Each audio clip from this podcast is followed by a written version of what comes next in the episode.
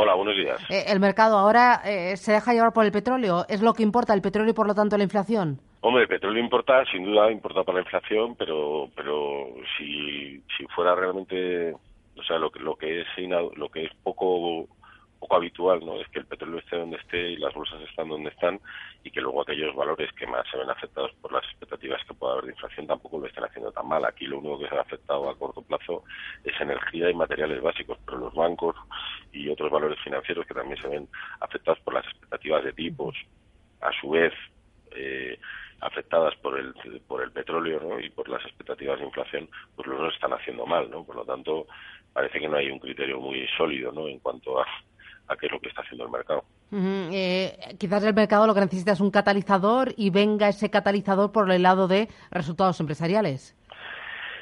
Sí, a mí me parece difícil que sea un catalizador a estas alturas, más que nada porque se ha revisado los, las estimaciones de inicio de mucho.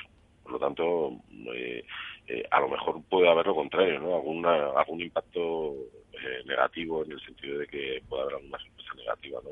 O por lo menos, desde luego, tampoco esperamos muchas sorpresas positivas. Ya, eh, en este sentido, mm, ¿qué recomendación a los pequeños ahorradores en este mercado tan lateral que ha subido tanto desde principios de este año?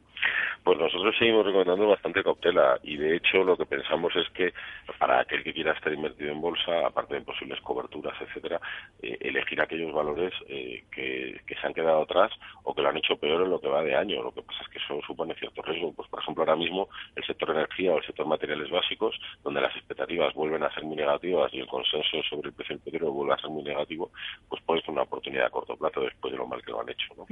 Oportunidad, ¿tú lo ves así?